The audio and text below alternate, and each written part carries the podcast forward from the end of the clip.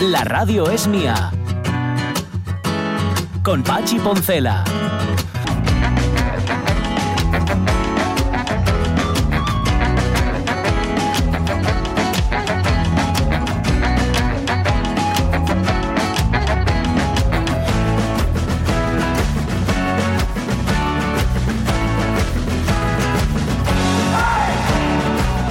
Las 11 y 8 minutos de la mañana parece ser que el problema, gráficamente hablando, porque ya anatómicamente no sabemos en quién se basó y si realmente tiene un problema, está en el pie que coincide con la N en el, en el cartel de Nava, el echador del que venimos hablando, ese cartelón que hay ahí colgado. Por cierto, no sé delante de qué fachada, que yo esperaba que Ramón a lo mejor o David me lo aclararan, pero no sé en qué fachada hay. Bueno, es una fachada emblemática. Total, hicieron el echador este y con las piernas de él hicieron la A, la primera A de Nava, pero el zapato que da con la N, que supuestamente si lo mires por un lado sería el izquierdo y si lo mires por el otro y el derecho, em, está, está como curcio. Entonces no sabes si mira para adelante o mira para atrás. Esa es la cuestión. Creo que ahora lo expliqué bastante bien. Yo igual son, ¿sabes? Cosas del, del diseño gráfico. A lo mejor, igual resulta que es una especie como de libertad que se ha tomado el diseñador y aquí estamos nosotros opinando que dime tú, ¿para qué? Si él lo quiso hacer así, pues por algo será. ¿no? Suele ser así, Me ¿eh? imagino, igual posiblemente lo hizo para que nosotros ahora estuviéramos hablando de ello, ni más ni menos. Igual dice, ah, mira, pues para que no sea un echador al uso, vamos a hacer un, un echador así con un pie con un pie raro, ¿no? Puede ser. No obstante, mira, ya que estás conmigo, Elena, te voy a dar, te, te voy a, toma, te lo voy a compartir contigo para que lo veas, ¿vale? Sí, está un poco turcio. Está ¿eh? como raro, ¿no? Está- ¿No te sí. das cuenta que parece que está echando para adelante, sí, no, pero no sin se sabe está- si está echado para adelante o si, está echado para atrás. No queda claro. No, queda no, claro. es muy Mira, raro. a mí me pasa lo mismo, Jorge Alonso, con el personaje que hoy traes a, a la efemeridona, que yo un paisano que yo no sé para qué lado iba nunca, si para adelante o para atrás, nunca, y no sé, fíjate, si yo un paisano que digo yo, ojo, que ha avanzado, o todo lo contrario, que ye Jean-Paul Sartre.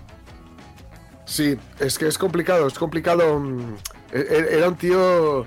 eh, bueno, iba a hacer algún chiste fácil diciendo que, que, que era un tipo que, podía- que tenía una mirada turbia. Sí, pero un poco, bueno. sí. Eh, lo cierto es que es un hombre que, que lo mismo eh, fue uno de, de- de los impulsores del famoso Mayo francés, Sí, sabes, de la revolución de los pijos de París, que, que también eh, fue uno de, de- o es una de las personas, o fue uno de los intelectuales que, digamos, eh, abrió el camino para, ¿cómo diría yo? Mm. diferentes modos de, de abordar el amor que no sean el romántico, ¿no? El romántico que conocemos Sí, de toda la vida.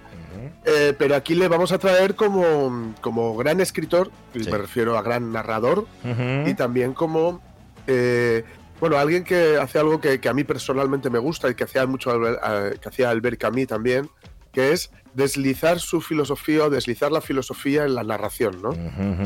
De modo, de, de esta Sí. forma que, o de este modo, pues hablaremos de Jean-Paul Sartre y de la, y de la náusea, Sí, que es un poco, eh, bueno, el, el escrito en el cual podemos encontrarnos de una manera más rotunda con eso que conocemos como existencialismo. ¿no? Ajá, vale. Em, ya hemos Ya dicho aquí más de una vez el, eh, ¿cómo decirlo? No lo sé, la falta de marketing que tenían los existencialistas franceses. Digo porque uno de los libros referenciales es La náusea y el otro La peste.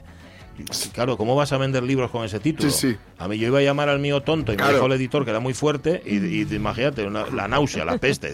Que ahí, ¿qué demonio vas a...? ¿sabes? Bueno, a veces el escándalo, ¿eh? Ya, ya lo sé. Bueno, no sé.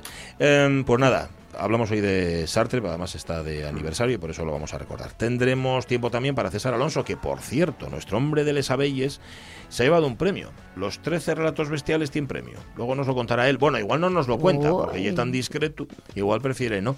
Em, y hablaremos del castaño y despediremos con él estos paseos por la naturaleza, porque hoy estamos a 21 de junio, y llegó el verano, y a partir de la semana que viene, temporada de verano en la radio mía, con nuevos colaboradores, con colaboradores eh, a los que nos con los que nos reencontramos y, y otro programa distinto, el mismo pero distinto, es lo mismo pero, Pero no, eh, diferente. eh, igual. Eh, vale, ¿qué más? Em, sí, tenemos que contar lo que nos habéis contado sobre el Día Mundial de la Música y vuestros gustos musicales. Bueno, más bien, primer disco que comprasteis, último que comprasteis, primer concierto al que fuisteis y próximo al que vais a ir. Esas son las cuatro preguntas que hacemos hoy en nuestro Facebook.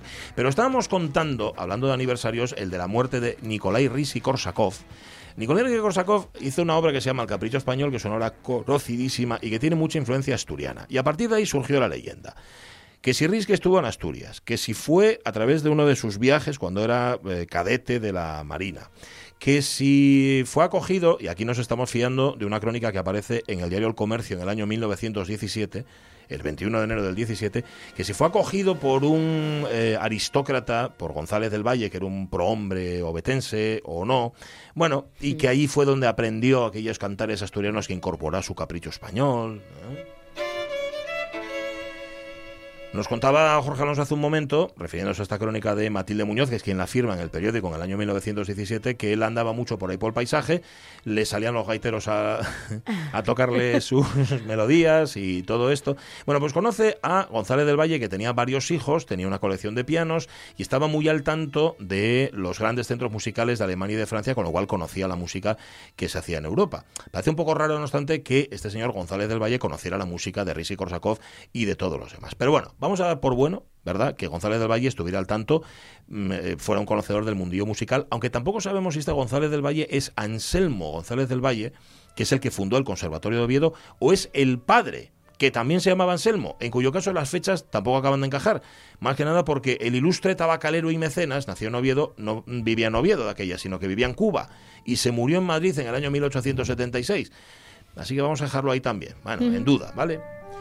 Bien, el caso es que con tanto piano a su disposición, Rinsky se pasaba el día en casa de los González del Valle en lo que Matilde Muñoz llama un ambiente de poesía y de cordial tranquilidad en que los días eran inolvidables jornadas de arte y en los que el humo lento de la pipa formidable de Rinsky, la pipa formidable de Rinsky, parecía borrar en una penumbra fantástica las estancias y dar una lejanía legendaria al sonido. O sea, la formidable pipa de Rinsky debía de ser un botafumeiro. Lo importante es que el compositor empezaba a adivinar lo que sería la obra definitiva. Entonces cogí, dejé la partida y le dije a un amiguete, aplástate aquí y juega tú la partida por mí que estoy ahora mismo a gustísimo. Y fíjate cómo sería que a la media hora pues lo tenía escrito.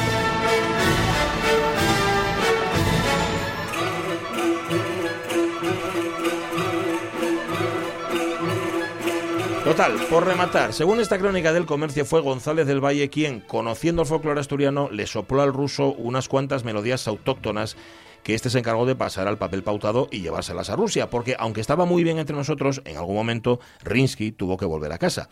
La crónica de Matilde Muñoz termina de esta manera. Cuando Rinsky-Korsakov volvió a Rusia, emprendió seriamente la composición de aquel capricho español, comenzando en las suaves tardes asturianas, frente a la campiña perfumada, hundido en un sillón, que fue luego conservado como un recuerdo, un recuerdo grato de la visita del genio, y Mm. buscando en el espacio con la limpia mirada, limpia mirada luciente, el vuelo inquieto y fugitivo de las ideas, o hablando con su voz grave y pausada, como desde una lejanía ideal donde solía extraerse de las ciudades maravillosas de la Que Rusia. no estás entendiendo nada. No estoy entendiendo absolutamente nada. o tarareando, dice, sigue, sigue, tarareando Sí, sí. con mediana O entonación. tarareando con mediana entonación Sí. aquellos cantos de su país lentos, vamos, que tarareaban un sofá. Sí. Tristes y sensuales en los que parece trazarse la interminable, interminable como este texto, Uf. Línea melancólica de un desierto infinito y encerrarse en una esencia de sublimes perezas voluptuosas y de supremos, perdón, voy a acabar la frase bien, Ya, ¿eh? y de supremos renunciamientos estáticos. Sí, señor. Esto sin poner un solo punto y seguido que yo creo que Madre los cobraban mía. en aquel momento. Bueno, lo que quiere decir es que Risky volvió a Rusia, pero el sillón en el que él se sentaba lo conservaron. Sí, en, claro. el- en casa de González del Valle, entiendo yo, no lo sé. Bueno, vamos, que se sentó a componer ahí en Rusia y le salió el capricho español, obra que se remata con lo que está sonando, que es el fandango asturiano, y que tanto Rinsky como sus colegas sabían que iba a ser un éxito. Mira lo que he hecho, lo que... A ver qué os parece. Y cuando vieron el... El lío, dicen, no, Faris, esto es un melocotonazo de miedo, no ve la que vas a armar con esto. O esto tiene un tirón enorme. Se parecía mucho, parece ser la voz de Risky a la del Fari. Ya dijimos, dicen algunas crónicas de la época, ya dijimos al principio que nuestra intención no era desentrañar el enigma de si Rinsky estuvo o no estuvo en Asturias. Todo indica, sin embargo, que la leyenda se queda en leyenda. Entre otras cosas, ¿por qué? A ver, de haber pasado por Asturias, el cadete de la Marina rusa, más tarde reconvertido en compositor, tuvo que haberlo hecho mucho antes de lo que dice doña Matilde. Es decir, no en los años 70, sino entre 1864 y 1865. O sea, con 20 años recién Cumplidos, cumplidos. cumplidos y que además con 20 años no lo conocía nadie como compositor, a Rizzi-Korsakov. Lo más seguro es que Rizzi sacara el material folclórico para su capricho de los cancioneros que escribió un señor llamado José Incenga. Claro que eso, de, sacarlo de un libro a ir al terreno a buscar los temas, Hombre, es más chulo lo segundo, ¿no? Es más legendario lo segundo. Y decir que Rizzi estuvo en tu casa siempre mola. Por cierto...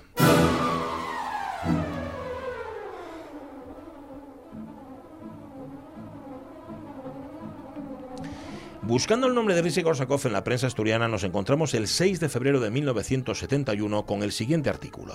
Acordes musicales que curan. La música es buena para la salud. Contra el insomnio se receta a Schubert y contra las penas del corazón a Händel.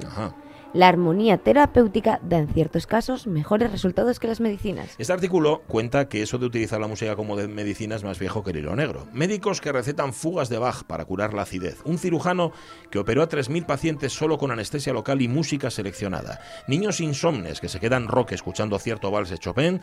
Trompeta contra la manía persecutoria. Arpa contra el histerismo. Violín contra la migraña. Ya te diré yo lo que funcionaría si el vecino de abajo se pasara el día haciendo escalas con el violín, ¿verdad? Y todo así. Vamos a poner algún ejemplo más, Elena Román. Experimentos. Uy, perdón. ¿Lo tienes? No, no, sí es. Experimentos norteamericanos han puesto de relieve que la música influye claramente en el comportamiento del corazón. Comprobóse que la sinfonía patética de Tchaikovsky, si bien aceleraba la palpitación cardíaca, hacía disminuir la presión arterial. La tan melódica canción del toreador de la ópera Carmen redundaba en cambio en una presión arterial más alta, pero reducía los latidos del corazón. En la Universidad de Siracusa descubrieron que el claro de luna, suponemos que el de Debussy, era el mejor calmante colectivo. En cambio, la marcha Barras y Estrellas ponía eufórico. Bueno, tampoco hacía falta investigarlo. Entre un claro de luna y una marcha, pues más eufórico la marcha. Mozart, decían ahí en Siracusa, es bueno contra el reumatismo. Schubert contra el insomnio. Cierta música parece ser saca la verdad a la luz. En el curso de un estudio llevado a cabo en cierto hospital psiquiátrico de Inglaterra, una mujer confesó haber tenido dos apasionadas aventuras amorosas mientras estuvo su marido ausente cumpliendo el servicio militar. Hizo esta confesión tras escuchar la quinta sinfonía de Sibelius. O sea, le pusieron la quinta de Sibelius y confesó, cantó de plano. Madre Está bien, ¿no? que había tenido dos amantes ¿eh? mientras su marido estaba fuera. El suelo de la verdad. Algo así. Bueno, y Rishi Korsakov, que es del que estamos hablando, dice el artículo que... Turbador resulta el moscardón. ¿Cuál? El vuelo del moscardón la ópera El zar Saltán, que es lo que está sonando de fondo, hacía cundir el desasosiego en la Universidad de Siracusa. Se descubrió también que Stravinsky y Bartók eran los que mejor servían para liberar complejos reprimidos. Los valses de Strauss incitaban a los pacientes a asumirse nuevas fantasías, mientras Rimsky-Korsakov y Wagner resultaban los más eficientes para dar rienda suelta a emociones contenidas. Moraleja, escuchar música es de lo mejor que hay la que os dé la gana. Deja a los chavalotes, Pablo, déjalos que caminen como ellos camelen. Si los chavales camelan pegarle un poquito a la lejía o camelan pegarle un poquito a la mandanga, pues déjalos.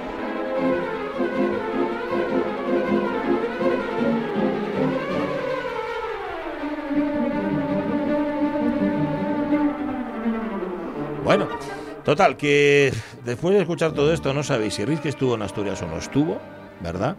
Pero sí sabéis que la música esta que suena de fondo pone nervioso. Pues vaya, ya me dirás tú, ¿no?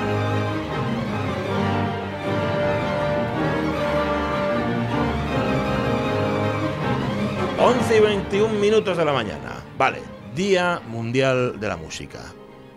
Qué guapo, ¿eh? Qué guapo, ¿eh? Si hay que celebrar un Día Mundial de la Música, hay que proteger a la música. Porque si no, no sería un Día Mundial. Claro, eso como pasa, ¿no? El Día Mundial de las Ballenas, que hay que proteger a las ballenas. Hay que proteger a la música, pero también hay que proteger a los músicos y a todo lo que está en torno a la música, al músico y lo que está en torno al show.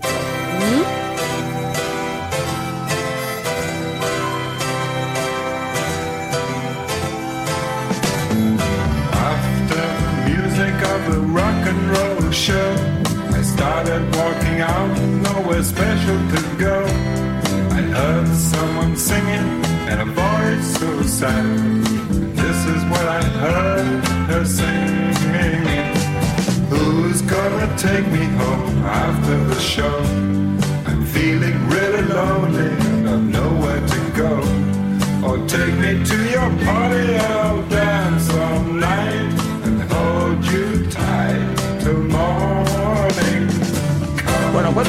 en una hoy para nuestros oyentes, hablando sobre no solamente la música, sino el show al que le canta Kevin Ayers en esta canción. Dice Cristina Tuero, primer disco que me compré con mi dinero fue uno de Bon Jovi, que tenía muchísimas ganas de tener. El último no lo recuerdo bien, pero creo que fue el de Misiva. Mi primer concierto de música clásica, no me acuerdo la obra, en el Arango, y nos llevó el cole. Y deseandito que vuelvan las fiestas de Prau para poder ver a mis grupos preferidos, Escontra, Escama la Red, Dixebra, La Tarrancha, etcétera.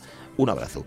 Marce Gijón. Buen día, chicos. Tanta memoria no tengo, pero mi primer disco seguro que fue de Nino Bravo. Y el último que compartí fue uno de Sade.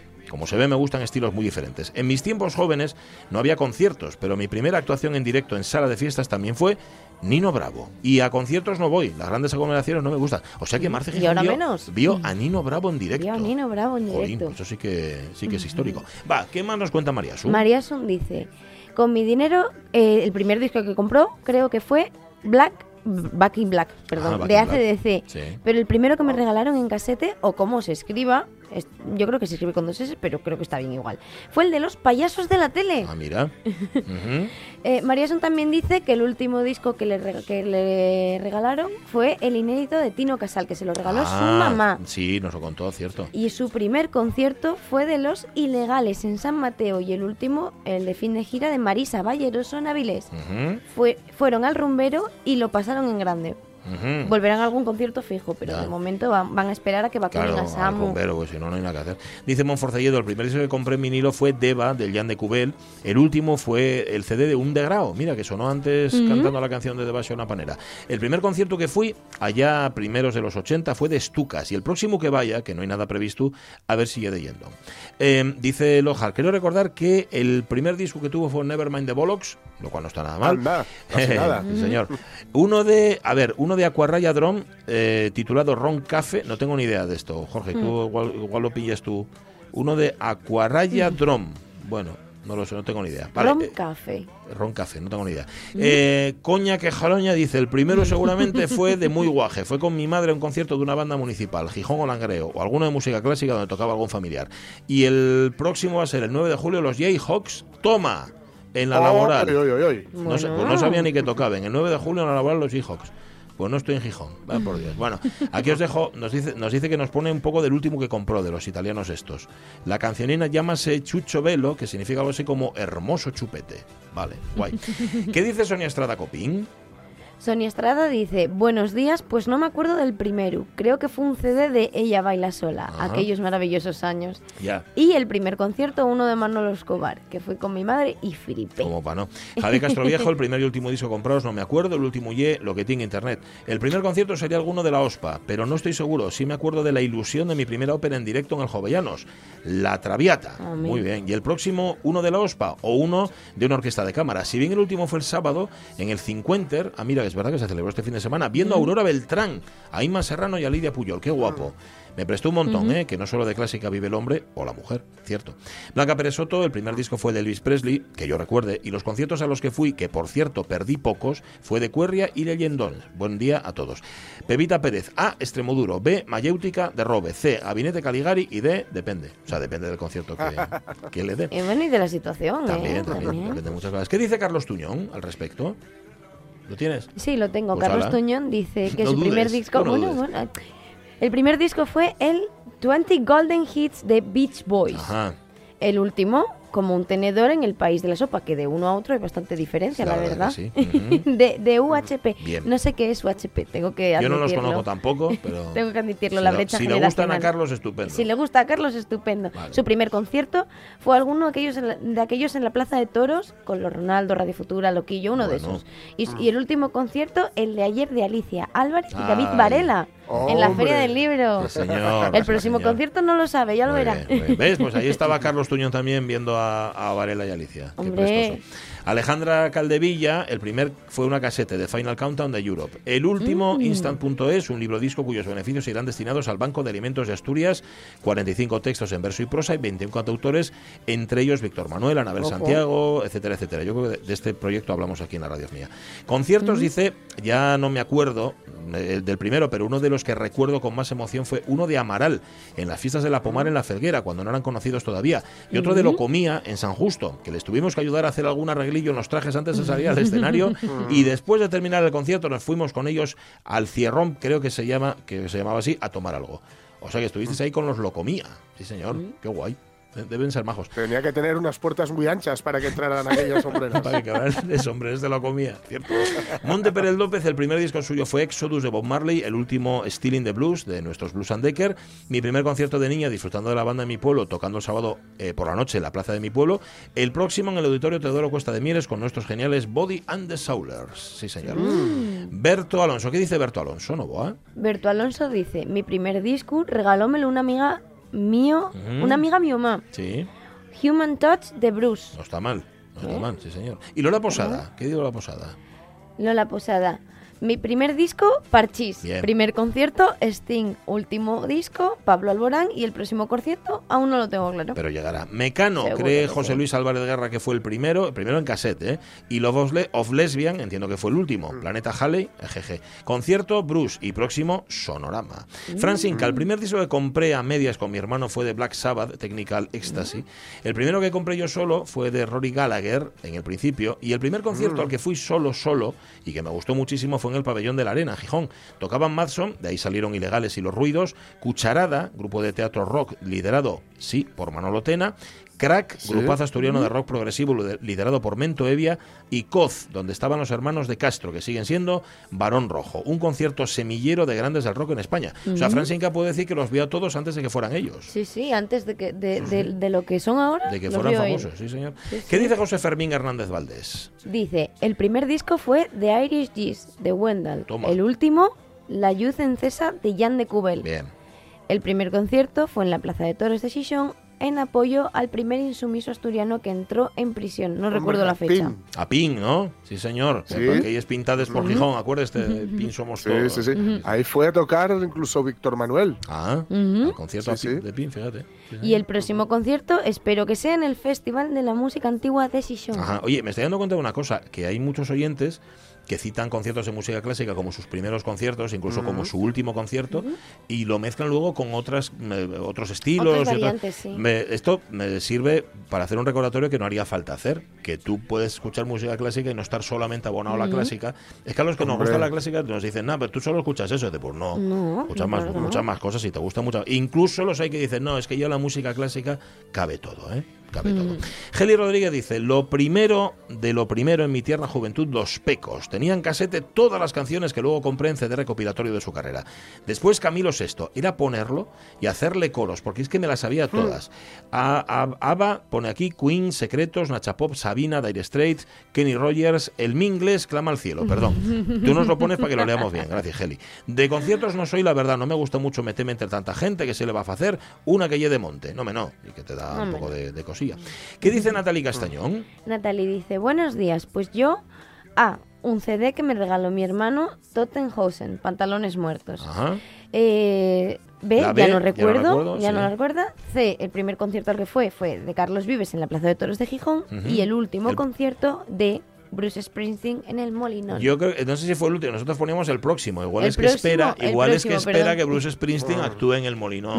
Mm, bueno, pero, no- pero yo, yo No lo que descartemos, no lo descartemos yo no todavía. descartaría. Aferrémonos a esto. no, no, no. no La que esperanza es lo último que se pierde. Sí, señor, sí, señor. Bueno, eh, dice, aclara Ramón Redondo que salvo que exista otro que se llame así, UHP y un grupo de Blimea, que se hizo famoso ya hace bastante tiempo con la, ah, vale, con la versión rap de la Asturias Patria Querida. Vale, vale. Mm. Ahora ya me suena. Gracias, Ramón. Gracias, Em, Ramón. dice Pablo Bobes, A, use, for- Use Your Illusion 2 de Guns N' Roses. No sé si me arrepiento, si me arrepiento, pero confiésolo. B, Ya dormiré cuando me muera, de Ginebras. C, Fui de niño en familia al día de Asturias en la Morgal con los locos, los berrones y los ilegales. Toma, ahí lo tienes. Y luego va a ir a la fe- a la- Al al, festival. Festival Cruilla en Barcelona. Que yo como soy muy burro, no sé de qué va ese festival, Jorge, ¿sabeslo? Bueno, es un festival, yo creo, bastante recomendable por, por lo ecléctico. Ajá. ¿Eh? ¿Sabes? Eh, mezclan muy muchos, eh, eh, muchos, muchos géneros, eh, muy diferentes bandas. Y la verdad está en un sitio muy chulo y suele ser bastante asequible. No Ajá. controlo el, el cartel, el cartel de este año, pero sé que otros años han, han tenido carteles bastante potentes. Y lo digo, bastante eclécticos, que para quien les vaya eso, como a mí, por ejemplo. pues, Ujú, estupendo. Vale, ahí se va Pablo Bobes, bueno, luego que nos lo cuente. ¿Qué dice David García? David dice, buenos días gente, el primer disco que compré, pues no me acuerdo, el primer concierto Beach Boys y, Re- y Jerry Lee Lewi- Lewis. Sí. Y después vinieron Iron Maiden, Bruce Springsteen, Judas Priest, Judas Priest Slipknot, etcétera. El Bien. último disco, Talco, y me gustaría verlos en concierto. Pues seguramente acabarás viéndolos. Por estas casualidades de la vida, dice Lojar, eh, ya que hablabas antes tú, Jorge, de Danza Invisible, él fue a un concierto en Madrid, en el Rocola, que daba Danza Invisible. Primeras notas del concierto y primera frase de Ojeda. Buenos días, Madrid. Dicen que nos parecemos a los Simple Minds. Di media vuelta a salir por donde entré. Qué dura ya la vida, no tener personalidad propia. Bueno, hombre, pero Lojar, hay que dar una segunda oportunidad. Hombre, Claro, que en el si nos ponemos si nos ponemos así, Gabinete Caligari, el, el primero que Uy. hicieron, salieron y dijeron que eran fascistas. Sí, la verdad, entonces ya O sea ahí ya marches directamente y no vuelves a escucharlos más. Pero bueno. Claro. El primer disco que tuvo Cristina Fernández no se acuerda, pero la primera casete sí, la de los Estucas, Hazañas Bélicas. El último, seguro que alguno de Bruce Springsteen. El primer concierto, seguro que alguno de la Semana Grande de Gijón, de aquellos de entrada libre. Pero el primero que recuerdo como ir de concierto con los amigotes y pasarlo pipa fue el homenaje en el Molinón a Berto Turulla. Y no tengo ninguno en mente al que ir, pero el último antes de esta pandemiona fue el de Rodrigo Cuevas en La Laboral, en diciembre de 2019, que me prestó por la vida. Venga, a esperar la tronada de por la tarde que seguro que no defrauda. Sí, estamos últimamente. Ah, por cierto, dice Cristina, esto es un mensaje para Caunedo y para Pablo. El podcast del programa del viernes no está todavía colgado. Claro, vais de finde, dice ella, y olvidáis vos de los probes oyentes que os veneran. Ala, a ver si hay manera y hoy, hombre. Ojo, eh, Cristina, puede, igual no está todavía en el eh, en el iBox, pero está segurísimo, segurísimo en RTP a la carta. ¿eh? la- sí, Sí, sí, sí, sí. Que hay. Que, vamos, eso a garantizado. la carta está todo. Sí. Bueno, Irene Martínez, venga, y completamos. Buenos días. Aunque escuche, la, aunque escuche la música por Spotify, me gusta comprar CDs de manera romántica. Mm, Así que aquí van mis respuestas. venga.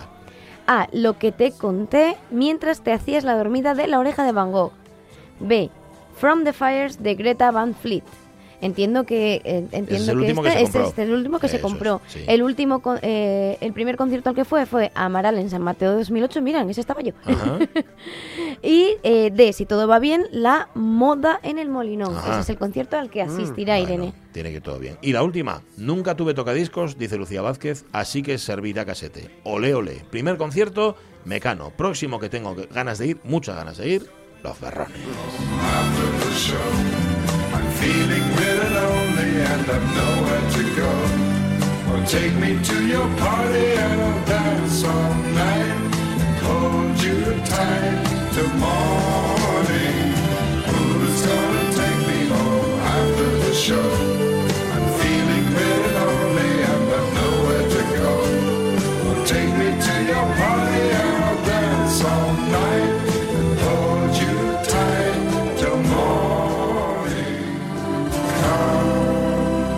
Gracias, oyentes de la radio mía, en el Día Mundial de la Música, por consumir música, por escucharla y por compartirla. Me había acabado la canción, que quedaba guay ahí cerrado.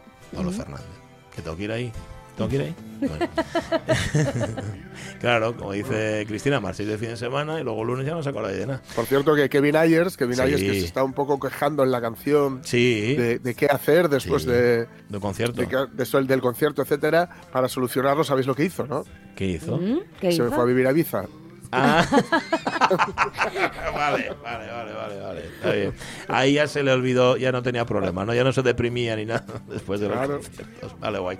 Esta canción tiene un estribillo que es que a mí, yo lo escucho y se me queda ya para todo el día. O sea, es como, no Sí. sé, eh, pegadizo, pegadizo absolutamente. Y esa armónica que tiene además me chifla. Nos manda una foto David Varela del cartelón este de Nava. eh, nos la manda, es que es un súper cartelón gigantesco. De hecho, la foto que nos manda David es desde la plaza de la- del ayuntamiento.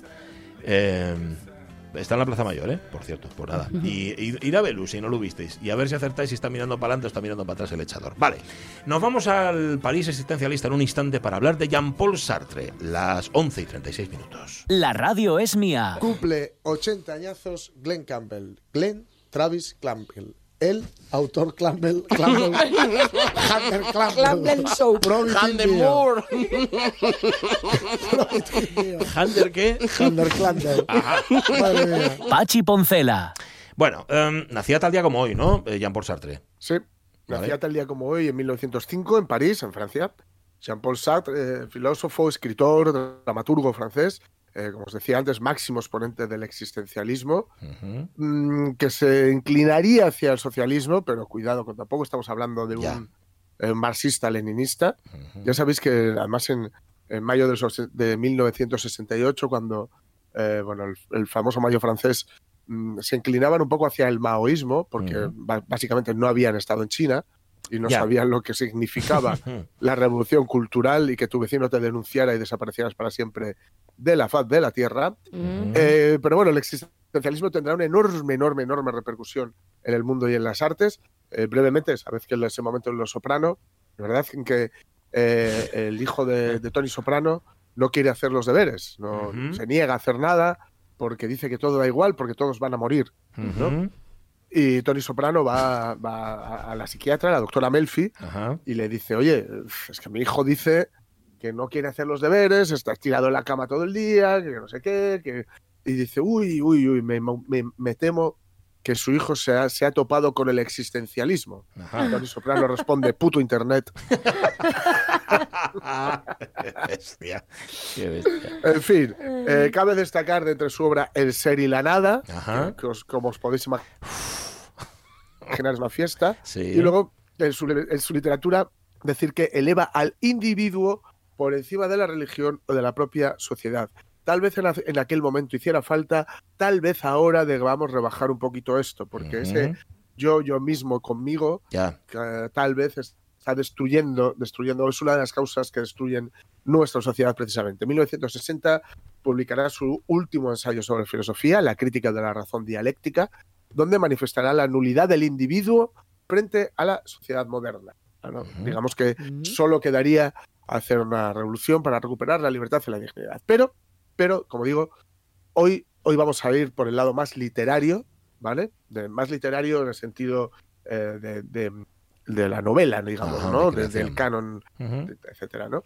Que sería la náusea. Y vamos a ir de la mano de un amiguín de, de Pachi que desgraciadamente, o, o- no, desgraciadamente no, que a mí realmente me encanta. De hecho, esta canción, el, esta canción, el Requiem por un con, Ujú. el Requiem por un bron, Sí. especialmente. Ajá.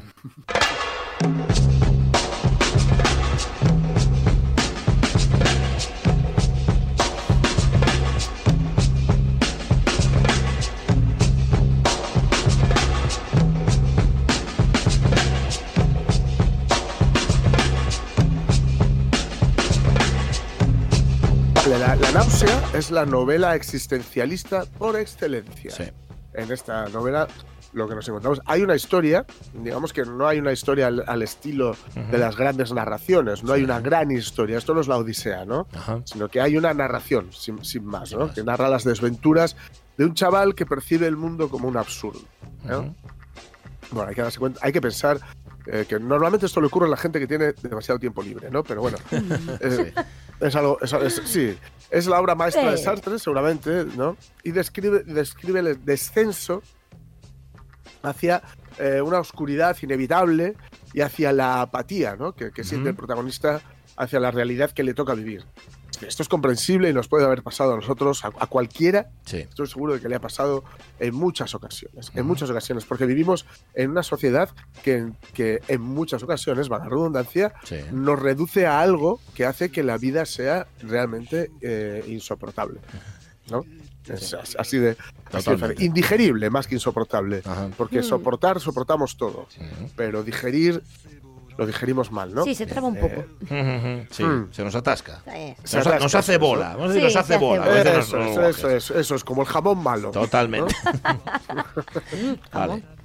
Él escribe La náusea con 26 añinos. Mira. que Esto es notable, ¿eh? 1931, aunque la versión definitiva es del 38, ¿no? Unos años después. Ya digo, es una literatura clave, podríamos decir la literatura universal, sobre todo por la influencia que tuvo, ¿no? Por la repercusión que tuvo. Ujú. Y desde luego por el existencialismo. Está escrita como un diario Sí. y en él el, el protagonista Antoine eh, Roquentin, Roquentin, Ujú. Argentín. es un treintañero que ya digo que va, va descubriendo el absurdo de, de vivir. Se él mm, está cansado de viajar, entonces vive de las rentas. Oh. Ya digo que cuando tienes que trabajar estas cosas No te, te pasan menos. a veces no, no te tires pasan tiempo. menos, sí. te pasan menos.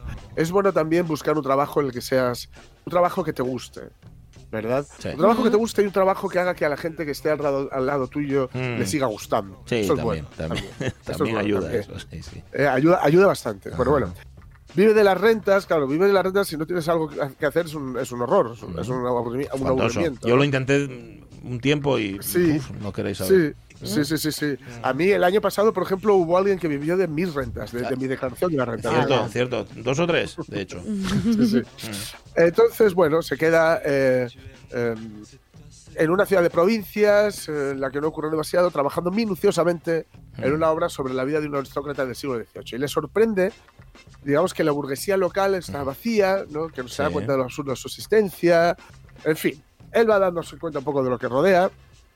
Y digamos que el existencialismo, que es una corriente filosófica no muy homogénea, sino más bien todo Sí. lo contrario, que siempre ha estado, digamos, flotando en el aire, pero que se origina para algunos el 19 con Kierkegaard y con Nietzsche, y que, combina, y que culminaría perdón, precisamente en el siglo XX. Se trata básicamente de, de, eh, la condición humana, en la responsabilidad, en la libertad de cada uno, eh, sitúa en el centro del universo al ser humano y a los problemas que este se plantea. Por eso digo que eh, ah, hay veces que se pasa un poquitín de...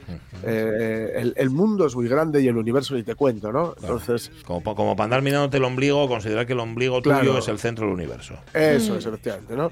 Digamos que por sintetizar las ideas fundamentales del movimiento existencialista, aparecen recogidas en, tanto en, en Sartre como en Camus, como en Kafka, como de Beauvoir, Sí. Simón de Beauvoir, que sabes que fue eh, pareja sui generis, por ejemplo, sui generis, no, bueno, pareja de, Sí. de- de Sartre a su manera, ¿no? Sí. Brevemente vamos a leer alguna cosita Venga, de, de la náusea, ¿vale? Bueno. ¿Cómo pude escribir ayer esta frase absurda y pomposa? Estoy solo, pero camino como un ejército que irrumpiera en una ciudad. No necesito hacer frases. Escribo para poner en claro ciertas circunstancias. Desconfiar de la litera- de la literatura. Hay que escribirlo todo al correr de la pluma, sin buscar las palabras. En el fondo lo que me disgustaba es haber estado sublime anoche. Cuando tenía 22 años me emborrachaba y enseguida explicaba que yo era un tipo de la clase de Descartes. Sabía muy bien que me estaba inflando que, que me estaba inflando de heroísmo, pero me dejaba llevar. Eso me gustaba. Mm. Al día siguiente sentía asco, como si me hubiera despertado en una cama vomitada. Mm. No vomito cuando estoy borracho, pero sería preferible. Ayer ni siquiera tenía la excusa de la embriaguez. Me exalté como un imbécil. Necesito limpiarme con pensamientos abstractos, transparentes como el agua.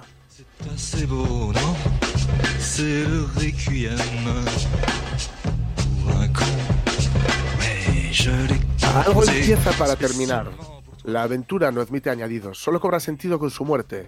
Hacia esa muerte, que acaso sea también la mía, me veo arrastrado irremisiblemente. Cada instante aparece para traer los siguientes. Me aferro cada instante con el alma. Sé que es único, irreemplazable, y sin embargo, no movería un dedo para impedir su aniquilación. El último minuto que paso en brazos de una mujer conocida la antevíspera, minuto que amo apasionadamente, mujer que estoy a punto de amar, terminará, lo sé. Me inclino cada segundo. Trato de agotarlo, no dejo nada sin captar, sin fijar en, para siempre en mí, nada, ni la temperatura fugitiva de esos hermosos ojos. Y sin embargo, el minuto transcurre y no lo retengo. Me gusta que pase. Y entonces, de pronto, algo se rompe. La aventura ha terminado. El tiempo recobra su blandura cotidiana. Ahora el fin y el comienzo son una sola cosa. Aceptaría, re- aceptaría revivirlo todo en las mismas circunstancias, pero una aventura no se empieza de nuevo y se prolonga. Y ahora vamos con la que tal vez, tal vez sea eh, la parte más famosa de la náusea. Todo lo que existe nace sin razón, se prolonga por debilidad y muere por casualidad. Me dejé ir hacia atrás y cerré los párpados. Pero las imágenes, enseguida vigilantes, saltaron y vinieron a colmar de existencias mis ojos cerrados. La existencia es un lleno que el hombre no puede abandonar. Quoi, tu me regardes, tu n'apprécies pas. Mais qu'est-ce qu'il y a là-dedans qui te plaît Eh, como se preguntaba Unamuno, se preguntaba nuestro Miguel de Unamuno, de la cuestión social resuelta, ¿se resolverá algún día? ¿Vendrá la otra? ¿La vida merece la pena ser vivida? A todo que sí.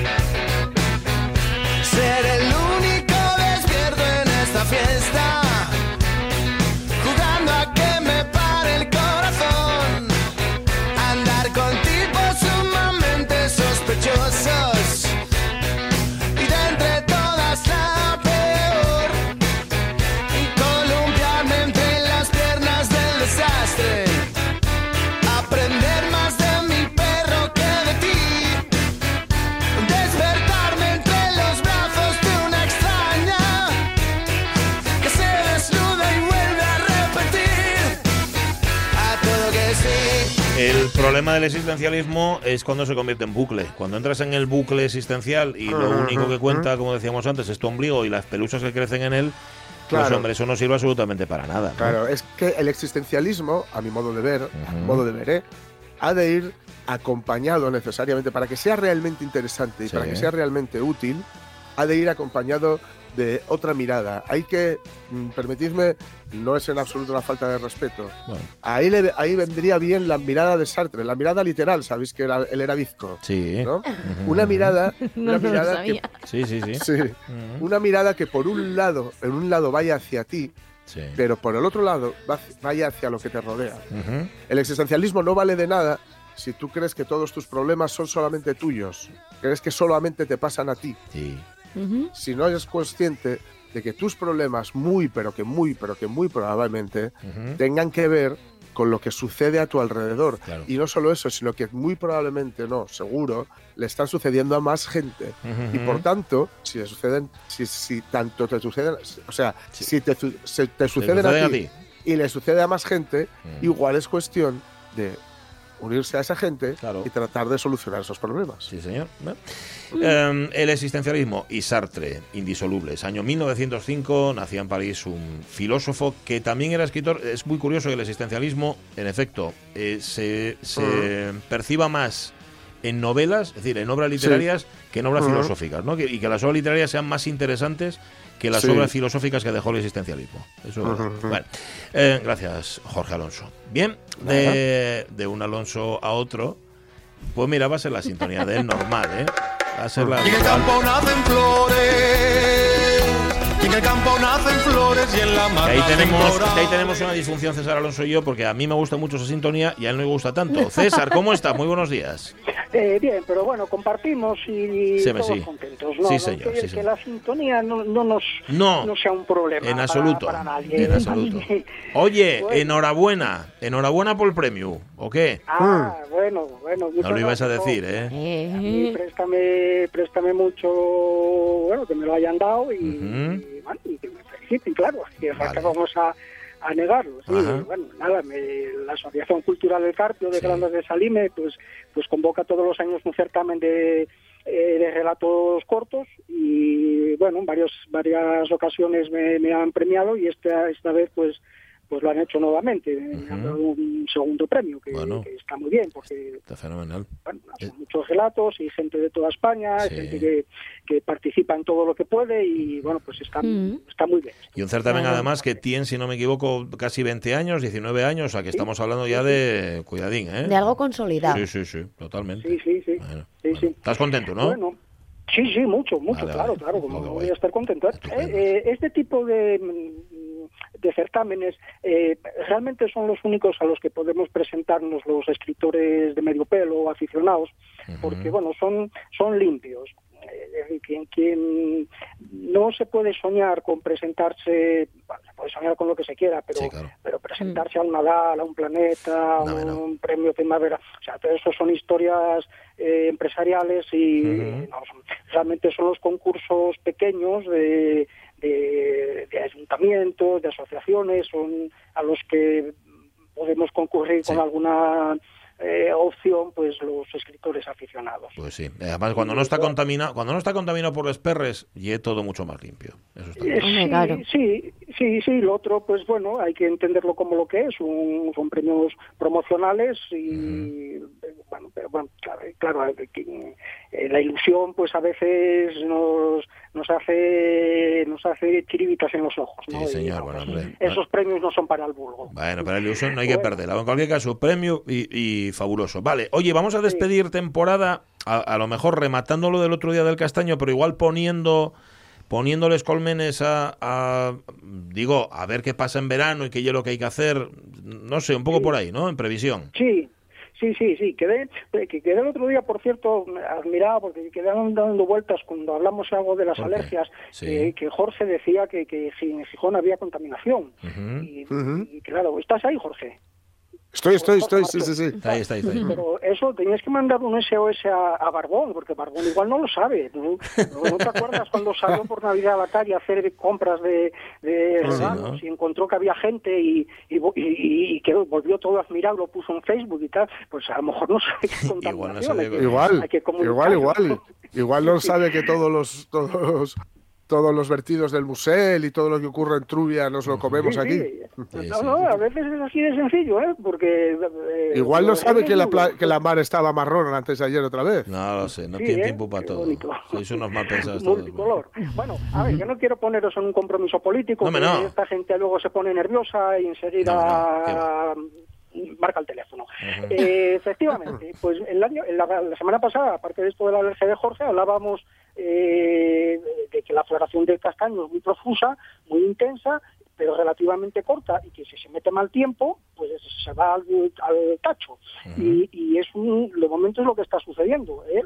Está florido, pero está viniendo tan mal tiempo que, que las abejas no pueden trabajar y además Claro. la flor se deteriora. Eh, Mm. Todo con las lluvias fuertes, ya- simplemente lloviendo ya va cayendo mucha flor, pero con las lluvias fuertes, como cuando como cayeron estos días atrás, pues, pues claro, se va muchísima flor a- al suelo. ¿eh? Entonces, bueno, estamos todavía sin mejorar el tiempo. Se puede cosechar castaño, pero, pero si no, no. ¿eh? se, se prolongará la cosecha hasta que puedan acabar con otras con otras floraciones, quien habitualmente coseche castaño.